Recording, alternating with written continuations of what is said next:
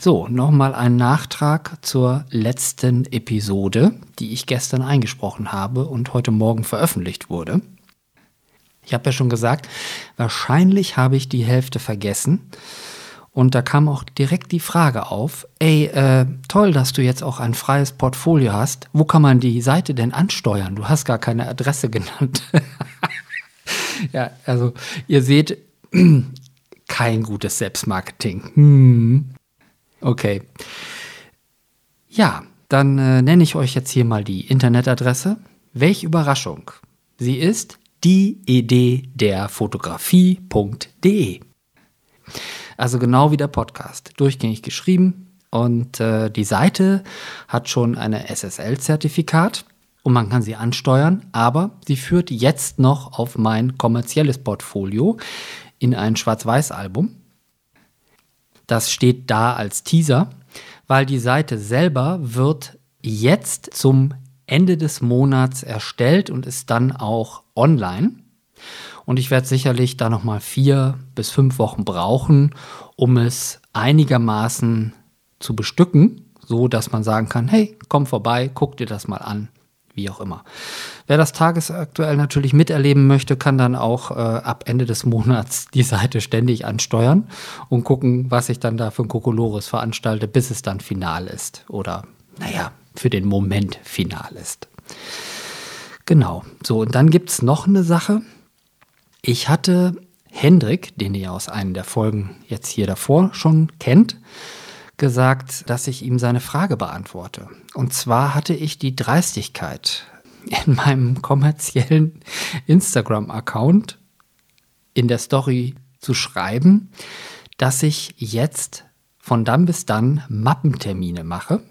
Und ja, wir wissen ja alle, es ist nicht mehr ganz so einfach, Mappentermine zu bekommen. Also habe ich die Sache dann einfach umgedreht und habe noch reingeschrieben, sicher dir doch jetzt deinen Mappentermin, ruf mich an. Manchmal sticht mich einfach der Hafer und ich kehre die Dinge um. So, wie es mir halt einfach passt oder gefällt. Ja, manchmal äh, trägt das Früchte und manchmal schieße ich damit auch echt einen Bock und übers Ziel hinaus. Das ist natürlich so. Wenn du ein bisschen mutig bist, dann äh, passieren solche Dinge.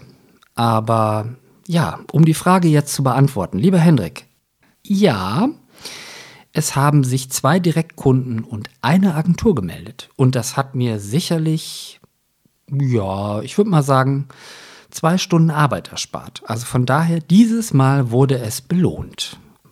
Das kann man natürlich nicht ständig spielen, aber warum nicht? Probier es doch mal aus.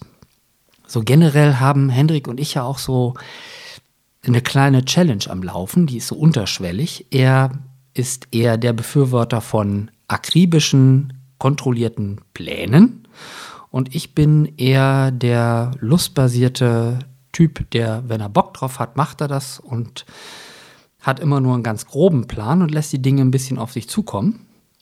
Und von daher, ja, äh, wenn ich das jetzt nicht richtig getroffen haben sollte, lieber Hendrik, dann äh, schick mir doch einfach eine Sprachnachricht. Äh, du kannst das gerne richtig stellen. Da würde ich mich wirklich sehr freuen, wenn wir hier ein kleines Ping-Pong-Spiel beginnen, wenn du Lust hast. Ja, dann äh, kam noch die Frage auf, die möchte ich auch direkt beantworten. 25 bis 30 Prozent bleiben bei mir, wenn ich ohne Agenten arbeite. Das habe ich nicht richtig ausgedrückt also von deinem Gewinn als Fotograf bei einem Auftrag, gibst du, wenn du bei einem Agenten bist, 25 bis 30 Prozent ab. Ja, das verdient der Agent.